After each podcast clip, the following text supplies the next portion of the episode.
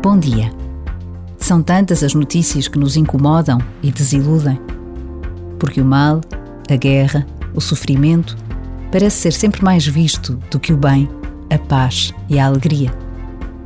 Mas não podemos deixar de olhar para o que não nos mostram com o mesmo cuidado e intensidade. As famílias que se cuidam e se amam. As pessoas que são honestas durante toda a vida. Os professores que ensinam com alegria. Os médicos que cuidam sem limites. Os juízes que exercem com honra e brio o seu trabalho. As forças de segurança que cuidam e protegem. Os amigos que estão sempre presentes os artistas que não desistem de cantar, de escrever, de pintar. Hoje é domingo, o dia do Senhor, e há tanta coisa boa a acontecer. Para o reconhecer, basta a pausa de um minuto.